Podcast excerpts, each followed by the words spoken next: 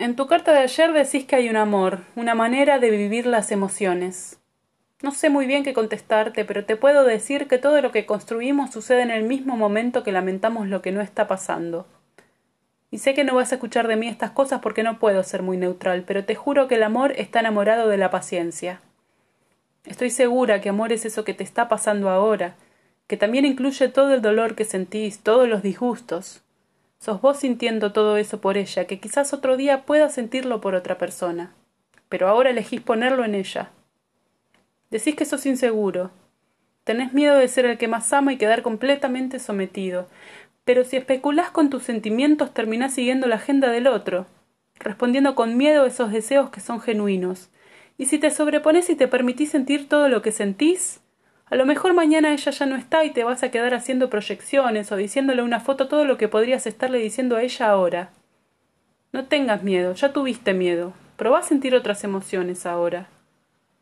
Es muy intenso y extraño el nivel de empatía que logramos en esta correspondencia. Está bien dejarlo en ese plano de lo que no podemos llegar a entender, de una gran retroalimentación misteriosa. Creo que en el fondo sabemos que por lo pronto no vamos a sentarnos en una misma mesa, y por eso cada charla es como prender un fósforo nuevo.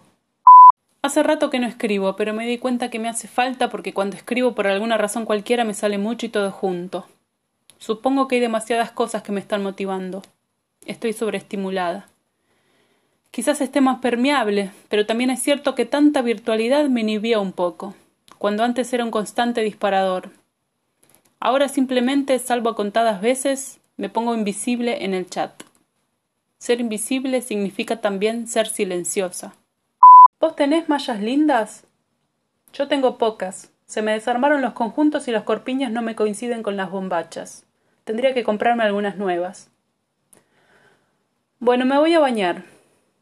Qué extraño y hermoso el paisaje de tu foto, David. Mándame si podés una foto de vos ahí.